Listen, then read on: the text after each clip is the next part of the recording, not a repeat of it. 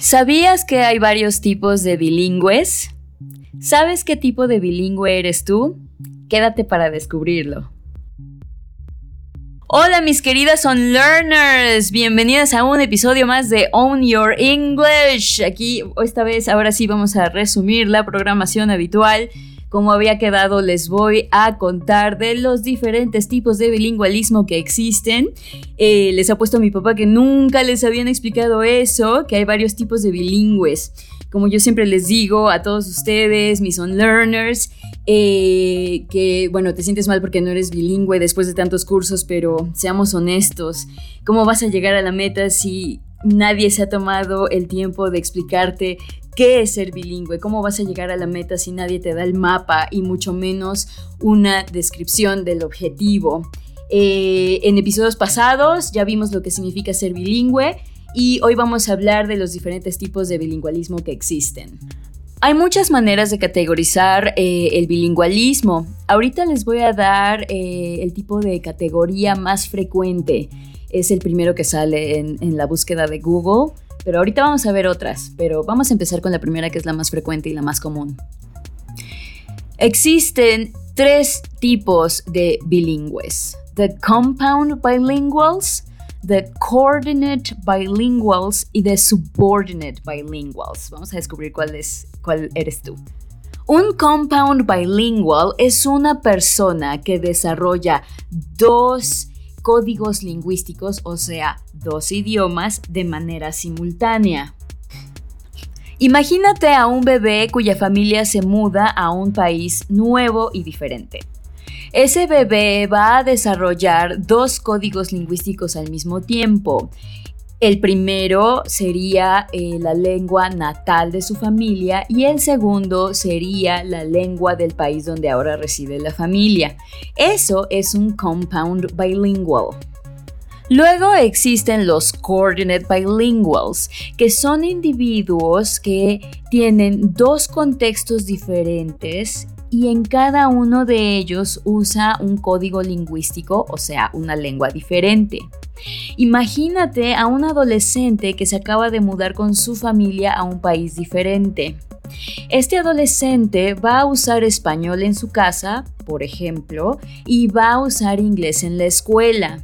A esto me refiero con dos contextos diferentes y en cada contexto el coordinate bilingual va a usar lenguas diferentes. El tercer tipo de bilingües son los subordinate bilinguals. Son aquellas personas que aprenden su segundo idioma filtrándolo a través de su lengua materna. Es la persona que piensa en su lengua madre para poder entender y producir su segunda lengua. Un ejemplo de subordinate bilingual sería una persona que se muda a otro país ya de adulto esta persona es nativa en su lengua madre y ahora le toca aprender la lengua del país a donde se mudó. A la hora de ser adulto, esta persona va a entender su segunda lengua y va a usar su lengua materna como la base para poder entender la segunda lengua que está aprendiendo. Y aquí están los tres tipos de bilingües que existen subordinate, coordinate y compound. ¿Cuál eres tú? Estos tipos que acabo de mencionar son apenas una manera de ver el de categorizar el bilingüalismo. Estas que acabamos de ver es cómo se desarrolla la persona, cómo la persona desarrolla su segunda lengua. Esta es una de ellas, pero hay otras categorizaciones. Ahí les va. Otro tipo de bilingüe es aquel que se le llama semi-bilingual, que es una persona que no es completamente proficiente en ninguno de sus dos idiomas. Esto suena muy extraño, pero yo he tenido la fortuna de conocer a una persona así, que no era ni proficiente en su lengua madre, pero tampoco en su segunda lengua. Eso estuvo muy interesante. Se las voy a contar rapidín. Eh, yo viví siete años de mi vida en Estados Unidos y allá eh, conocí a una chica tailandesa que se volvió muy amiga mía. Eh, esta chica tailandesa, ella no sé qué tanto contarles de la historia, pero bueno, el punto es que ella trabajaba en Singapur y en Singapur conoció a un gringo. El gringo le pide matrimonio y mi amiga tailandesa le dice, bueno, sí, pero tengo un hijo de dos años. Y el gringo le dice, no me importa, yo lo adopto, vénganse conmigo, cásate conmigo y me los traigo a Estados Unidos. Ya estando en Estados Unidos, el gringo le dice a mi amiga que le prohíbe hablar tailandés. Eh, también le prohíbe salir de la casa y eh, pues sí, le prohíbe a mi amiga que le enseñe a su pequeñito de 2-3 años cómo hablar tailandés. En otras palabras, el abuso comenzó en cuanto la tuvo en sus garras. Como no la dejaba salir, pues tampoco tuvo la oportunidad mi amiga de aprender inglés, por lo menos en una escuela. Entonces, y para, para terminar de cagar todo el asunto, el gringo eh, siempre que llegaba del trabajo les hablaba un inglés muy pendejo como eh, tú correr hoy y yo querer comer. O sea, el güey hablaba un inglés muy malo. Lo que quiere decir que mi amiga nunca pudo aprender inglés eh, con, con, pues un inglés por lo menos intermedio. Y entonces como le tenía mucho miedo, pues con su hijo no hablaba ni tailandés y hablaba un inglés muy rudimentario. El hijo de mi amiga creció así. Cuando yo conozco a mi amiga, eh, su hijo ya tiene 10 años y entonces mi amiga me dice, mira, yo te enseño a cocinar comida tailandesa como trueque y tú le enseñas inglés a mi hijo. Yo decidí aceptar el reto, pero en tan solo dos clases me di cuenta que esto era imposible para mí, se salía de mi eh, área profesional porque yo nunca había conocido una persona que no tuviera una lengua madre porque el hijo de mi amiga hablaba muy mal, el tailandés y también hablaba muy mal el inglés.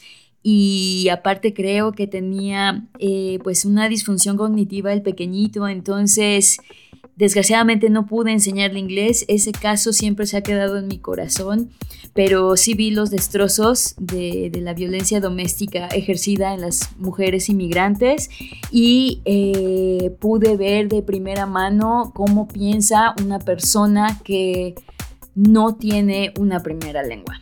Está cabrón. Otro tipo de bilingüe se le llama passive bilingual que es una persona que puede entender muy bien su segunda lengua, ya sea escrito o hablado, pero no puede producir su segunda lengua, no puede ni escribirla ni hablar. ¿Le suena a algunos de ustedes?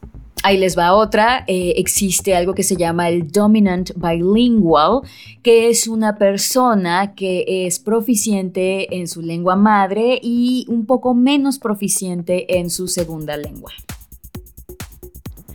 Y tenemos otra categoría por aquí que se llama el ambibilingual, que es una persona que pasa como hablante nativo en cualquiera de sus lenguas. Eh, es una persona que suena súper nativo, tanto en su primera lengua como en la segunda, o inclusive puede ser que las dos sean su primera lengua. Esa es una ambibilingual. Yo, por ejemplo, no me considero ambibilingual porque cuando hablo inglés, eh, obviamente un gringo sabe que soy latina. Eh, entonces, sí, yo creo que mm, eh, muchos de ustedes no se hacen bilingües porque creen que el objetivo es sonar a nativo, ¿no? Que no se note que el inglés es tu segunda lengua, pero déjenme decirles, o sea, yo estoy muy contenta con mi nivel de inglés. Eh, yo solamente me quiero comunicar eh, quiero que mis ideas sean entendidas, quiero entender a los demás, quiero sentirme cómoda hablando inglés y no necesariamente significa que me oigo como si fuera una persona nativa. Entonces ahí, ahí les dejo que piensen eso. Lo vuelvo a repetir, quizá una de las razones del por qué no eres bilingüe es porque nadie se ha sentado contigo a definir la meta que tú quieres, porque también se vale si tú quieres decir, güey, yo sí quiero sonar a ambibilingual, pues date, pero no es necesario que todos lleguemos ahí. Todos podemos tener diferentes metas. A lo mejor tú dices, no, yo quiero ser un dominant bilingual, yo quiero ser este, yo me quiero quedar chingón como passive bilingual, o sea, hay tantos tipos de bilingües que es importante que tú definas en dónde estás y a dónde quieres llegar. Y vuelvo a decirlo, no es forzoso que suenes a nativo, no es forzoso. Lo único que importa es que te preguntes a ti misma qué es lo que quieres tú, en dónde estarías cómoda tú y en dónde estás actualmente. Y pues aquí están eh, algunos tipos de bilingüalismo que encontré en internet. Y ahorita les quiero hablar de un fenómeno muy interesante que se llama code switching. Code switching es cuando una persona alterna entre sus dos lenguas. Seguramente en lingüística existen nombres para esto, pero yo les voy a platicar de mi experiencia y les voy a poner nombre. A través de mi vida lidiando con bilingües he visto que habemos dos tipos, quizá hay más, pero son los que yo puedo pensar. El primero es el bilingüe que si habla inglés, solo habla inglés y si habla español, solo habla español. Este tipo de personas me mistifican. A este tipo de bilingües yo les llamo los non-mixers porque no mezclan sus lenguas. En contraste, yo siempre estoy mezclando lenguas. Te puedo meter una palabra en inglés mientras estoy hablando español.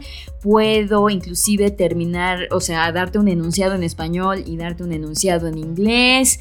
Eh, puedo hacer un revoltijo. Yo no puedo ser una non-mixer. Yo soy una mixer. Me la paso mezclando. Cuando me toca hablar con una persona que es 100% monolingüe, me cuesta mucho trabajo quedarme solamente en el español o en el inglés, depende de la persona con la que esté hablando. Eh, está muy cabrón, está muy cabrón, se me hace eso imposible. Y he visto, por ejemplo, muchos videos en TikTok de gente que, que, hace burla, ¿no? De la gente que somos mixers, que dice, hoy en la junta de marketing hicimos un poco de benchmarking y eh, ahorita en la empresa hay mucho gaslighting y hacen burla de las personas que hacemos esto. Eh, para las personas que no conocen bien de qué se trata el bilingüalismo, puede parecer que viene de la arrogancia, pero déjenme decirles que no, este proceso de code switching o de ser un mixer bilingual eh, no viene de la arrogancia, simplemente algunas palabras tienen raíces más profundas que otras. Y cuando estás hablando en una lengua y te topas con una palabra que es más fuerte en tu segunda lengua, es lo primero que sale del cerebro. No es por arrogancia ni por presumir, simplemente es un fenómeno muy común y muy natural para las personas que somos bilingües. ¿Qué tipo de bilingüe eres tú? ¿Eres un non-mixer o eres mixer como yo? Recuerda que el uso de las lenguas que conozcas, si alternas o no alternas, si nada más insertas una que otra palabra del otro idioma que conoces o si dices enunciados completos, todo eso marca tu identidad y quiero que sepas que eres libre de hacerlo, porque eres libre de demostrarle al mundo tu identidad. Y no hay nada de malo con tu identidad. No hay nada de malo si eres mixer, no hay nada de malo si eres non-mixer. Todos usamos nuestra lengua para plasmar nuestra identidad. Entonces, eh, no hay nada de malo con eso. Eh, las lenguas que hablas y cómo las hablas son marca de tu personalidad y abrázalas, acéptalas y si a alguien no le gusta, pues puede ir mucho a chingar a su... Y bueno, esta nada más fue una repasadita eh, cortitita sobre todos los tipos de bilingüalismo. Espero que este episodio te ayude a ubicar dónde estás y a dónde quieres llegar para que puedas definir mejor tu objetivo y ya con el objetivo fijado y descrito sea más fácil hacerte bilingüe. Recuerden que doy talleres de muchos temas. Eh, toda la información de mis talleres la pueden encontrar en pincheingles.com. Ahí está toda la información. Eh, em, les prometo que en el taller que tú tomes, sobre todo en el de los tiempos gramaticales, eh, no vas a necesitar volver a tomar otro pinche curso de inglés en tu vida. Estas ocho sesiones, ocho semanas que dura el taller de los tiempos gramaticales, será suficiente para que sigas desarrollando tus tiempos gramaticales por ti misma. Eh, recuerden que todos los talleres, o sea, no porque se acabe el taller ya se acabó, sino procuro dejarles siempre una comunidad de apoyo para que practiquen entre ustedes con la visión con la que yo veo lo que se significa ser bilingüe. Necesitas comunidad para poder practicar y pues ya ven, ¿no? O sea, tú atraes como vibras y siempre me atraigo gente bien chingona a mis talleres y pues sí, la comunidad con la que te quedaría sería una comunidad donde te puedas sentir segura para practicar lo que viste en el taller conmigo y pues de eso se trata. Y bueno, se me olvidó mencionar que ahorita que estoy grabando el podcast, estoy transmitiendo en vivo a través de TikTok. Entonces tenemos a 100 personas, 104 personas viendo cómo grabo el, podcast. Y eh, lo que voy a hacer de ahora en adelante es contestar tres preguntas y dejarlas aquí grabadas, tres preguntas del público y dejarlas contestadas aquí en el episodio. Vamos a ver cuál es la primera pregunta. Pregunta número uno de Adri Schloss. Me dice, ¿cómo combatimos el, bloqueo para hablar? Obviamente, esta es una respuesta muy larga. Eh, tengo un taller que se llama Empoderation, que es precisamente solo para eso, para quitarte el bloqueo que tienes. Pero una respuesta corta que te puedo dar es entender que el bloqueo que tienes de el inglés con el inglés viene de que te tocó aprender inglés en un contexto social muy particular, donde hay dinámicas de poder. Las dinámicas de poder sociales están en todos lados y Estados Unidos, porque la gente, bueno, para empezar, la gente cree que el inglés es Estados Unidos. O sea, yo digo inglés y todo el mundo dice Estados Unidos o Gran Bretaña. Nadie se le ocurre pensar en Canadá o en Nueva Zelanda, que es muy curioso. Pero quiero decirles que el inglés no le pertenece a los gringos. Eh, los gringos se lo robaron. Pero bueno, eso viene del taller de Empoderation. Lo único que quiero que sepas es que el bloqueo que sientes con el inglés eh, viene de muchos aspectos sociales que te tocaron vivir. Si tuvieras que aprender italiano o cualquier otra lengua, no tendrías este bloqueo, porque al ser latinos tenemos una historia muy desastrosa con Estados Unidos y eso es lo que nos afecta mucho. Quiero que sepas que el bloqueo que tienes con el inglés ha sido una respuesta saludable ante un contexto hostil. Lo vuelvo a repetir porque todo en esta vida es nuestra culpa, ¿no? Si tienes traumas es tu culpa, ya lo diga un psiquiatra, un psicólogo o un astrólogo, ¿no? Si te da COVID, pues cómo estás vibrando que te atrajiste esas cosas. Pero no, el individuo no crece, no se desarrolla en el vacío. Todos nos desarrollamos en ciertos contextos y ese bloqueo que tienes con el inglés viene de un contexto hostil. Entonces tu cuerpo se puso en modo de supervivencia, se puso en modo de defensa y por eso tienes ese bloqueo con el inglés. Quiero que sepas que el inglés no solo es gramática, fonética y vocabulario. El inglés también involucra tener estrategias de la gestión de la atención, gestión del balance de la dinámica de poder y muchas cosas. O sea, hay aspectos cognitivos, pensar en inglés, hay aspectos sociales, las dinámicas de poder, y hay aspectos emocionales como tu relación con el inglés. Por eso siempre les digo, sana tu relación afectiva con el inglés, porque te puedes saber el diccionario de memoria, pero si tienes ahí un bloqueo, no te vas a hacer bilingüe, y bueno, de eso se trata mi taller de Empoderation. Segunda pregunta de Jerim Rodas. Me dice, hola Sonia, ¿cómo puedo aprender más vocabulario en inglés? Bueno. Em, estaba hablando con el pájaro lingüista Eh, lo pueden encontrar en TikTok, es maravilloso, échenle un ojo. Y alguna vez en un live eh, estábamos platicando él y yo de que cuando te haces realmente bilingüe en un segundo idioma, y eso también contesta la pregunta de cómo pensar en inglés, eh, algo que tenemos los bilingües en común, no los que traducimos, no los, no los subordinate, sino los que realmente pensamos en nuestra segunda lengua, tenemos algo en común que se llama sinestesia. La sinestesia es una habilidad de cruzar varios sentidos. Las personas que tienen sinestesia pueden oler números, saborear colores y ese tipo de, cruzamientos, ¿no? Obviamente esto es algo muy extenso, pero ¿cómo, se, cómo lo aterrizo al inglés? Eh, estábamos platicando el pájaro lingüista y yo que eh, ustedes cuando van a la escuela de inglés, por ejemplo, les voy a dar un ejemplo en alemán. Eh, infinidad se dice Ewigkeit. Ewigkeit en alemán. Y cuando lo aprendes en la escuela, pues hace, o sea, haces eso, ¿no? O sea, juntas la palabra en español con el equivalente en inglés o en alemán o lo que estés aprendiendo y así te vas por la vida. Infinidad se dice Ewigkeit. Pero cuando estaba platicando con el pájaro lingüista de esta palabra Ewigkeit, y todo esto empezó porque el pájaro lingüista me dijo, es que me gusta mucho cómo suena, porque no sé si han visto en mi TikTok que tengo una serie que se llama Sana tu relación afectiva con el pinche inglés. Y siempre les digo cositas, ¿no? ¿Qué te gusta más? ¿Leche o milk? O sky o cielo, ¿no? Y entonces ya me ponen ustedes en los comentarios qué les gusta más y por qué.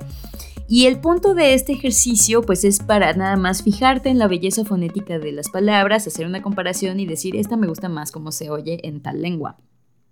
Pero el pájaro lingüista me contaba que Ewigkeit eh, le gusta mucho cómo suena, pero no nada más por la belleza fonética, sino que él veía en su cabeza, ya no me acuerdo qué me dijo el pájaro lingüista que él veía en la cabeza, pero yo veía yo les voy a contar qué es lo que yo veo cuando veo Ewigkeit. En mi cabeza, Ewigkeit es un túnel larguísimo y una luz hasta el final. Eso es pensar en tu segunda lengua, ¿sabes? O sea, yo no pienso Ewigkeit infinidad. No.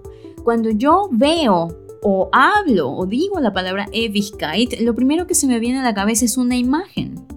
Entonces, para responder a la pregunta de cómo aprender, cómo retener tanto pinche vocabulario, es eso, es crear una imagen o un movimiento corporal para almacenar en tu memoria de largo plazo esa palabra. Eso es pensar en inglés, porque al final ya no tienes un diccionario en la cabeza, sino tienes dos códigos lingüísticos totalmente independientes uno del otro.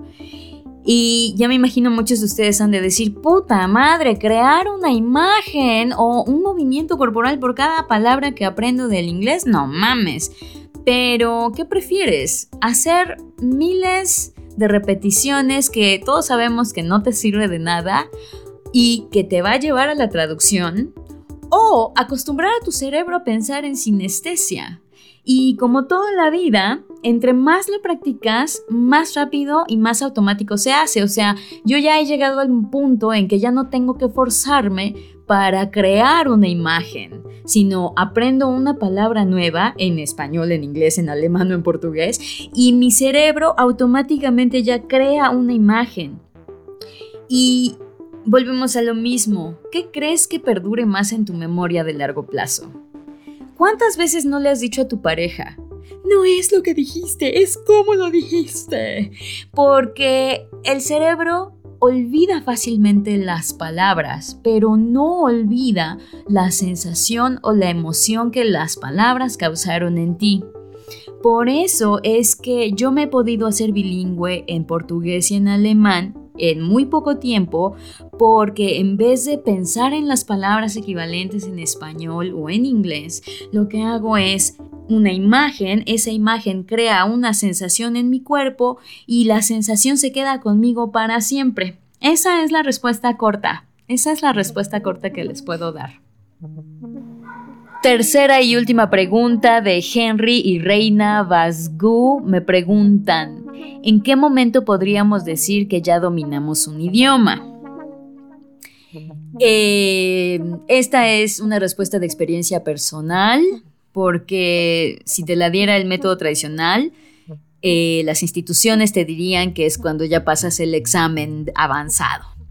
Desgraciadamente, yo conozco mucha gente que pasa los exámenes avanzados y aún así les cuesta mucho trabajo hablar inglés. Eh, por otro lado, he puesto a amigos míos gringos, nativos del inglés, a hacer un examen de las instituciones aquí y no lo pasan. Entonces, em, aquí hay algo muy extraño. aquí hay algo muy extraño sucediendo. Pero para contestar a su pregunta, yo siento que ya dominas un idioma cuando te sientes cómodo, cómoda hablando en ese idioma. Aquí tenemos que corregir un poco porque vuelvo a decirlo, como les decía a unos alumnos en una clase, hace una clase, una clase pasada, eh, hagan de cuenta que como ustedes han tenido contacto con el inglés, e, este contacto ha sido nada más a través de las escuelas de inglés. Es como visitar el zoológico y ver el león y pensar que todos los leones que están adentro de esa jaula son así, inclusive en su hábitat natural. Es lo mismo con el inglés. Lo único que has visto del inglés ha sido en la escuela, es el león en la jaula. Y tú crees que lo que se dice en el zoológico, lo que se dice en la jaula, lo que se dice en el aula, jaula, es, es la verdad de la verdad. Y, y esas verdades se transportan al hábitat natural del inglés. No, esto no es verdad. Esto no es verdad. El inglés institucional es muy diferente al inglés de allá afuera. Y porque tú siempre has visto al león en la jaula, tú crees que ser bilingüe significa no cometer ningún error gramatical y tener un acento de gringo. Yo que he visto eh, varias lenguas en sus hábitats naturales, les puedo decir que yo decidí hacerme bilingüe en alemán y cuando me di cuenta que sí tenía muchos errores en alemán, todavía tengo muchos errores en alemán. Me siento cómoda, me siento cómoda hablando en alemán. También puedo ver que las personas alemanas entienden cuando yo hablo, yo les entiendo cuando ellos hablan. Entonces, creo que son esas cosas. Cuando la comunicación se logra, o sea, ya sabes que dominaste el idioma cuando la comunicación se logra y cuando estás completamente cómodo hablando en tu segundo idioma. Tenemos que cambiar esta perspectiva que tenemos de ser bilingüe. Lo vuelvo a repetir, ser bilingüe no significa no tener errores, porque como yo les pregunto a mis alumnos, a mis on learners, o sea, tú no tienes errores en español. O sea, todo tu español es impecable y limpio. No tienes ni una falta de ortografía, eh, no tienes ninguna falta de pronunciación. Por supuesto que no. Aprender un idioma, y es lo que les decía hace ratito a los chicos del TikTok que están aquí conmigo, eh, desgraciadamente la industria de la enseñanza del inglés te presenta el inglés como un producto que puedes comprar, que puedes llegar a un 100%, ¿no? Y desgraciadamente no, aprender un idioma es un proceso que dura toda la vida. Toda la vida. A ver, yo te pregunto y les pregunto a los del TikTok ahorita que están aquí conmigo, ¿tú ya te sabes todas las palabras del español? ¿Te sabes las reglas gramaticales del español? ¿Sabes lo que es un subjuntivo? No, por supuesto que no. Y eso no quiere decir que no sepas español. Es lo mismo con el inglés. Ser bilingüe no significa no tener errores y saberlo todo, 100%, porque eso es imposible. Eh, la lengua siempre está en constante evolución y es imposible saberlo todo, saber todo de algo que está en constante crecimiento y cambio es imposible. Entonces, para contestar a la pregunta ya, eh, ¿cómo saber cuando dominaste un idioma? Cuando la comunicación se logra y cuando estás cómodo. Eso es todo. Y bueno, pues con esto cierro el podcast, este episodio. Muchísimas gracias por estar aquí. Nos vemos pronto. Y pues les mando un gran, gran beso. Saludos, besotes. Y resist, mis queridos on learners. Y recuerden, hablar inglés sin miedo es un acto político. Own Your English drops once in a blue moon. Find me on TikTok and Instagram at Pinche Inglés. If you like this episode, please share it with someone you love. Para más info sobre mis talleres, visita www.pincheingles.com. Gracias por estar, mis queridas unlearners.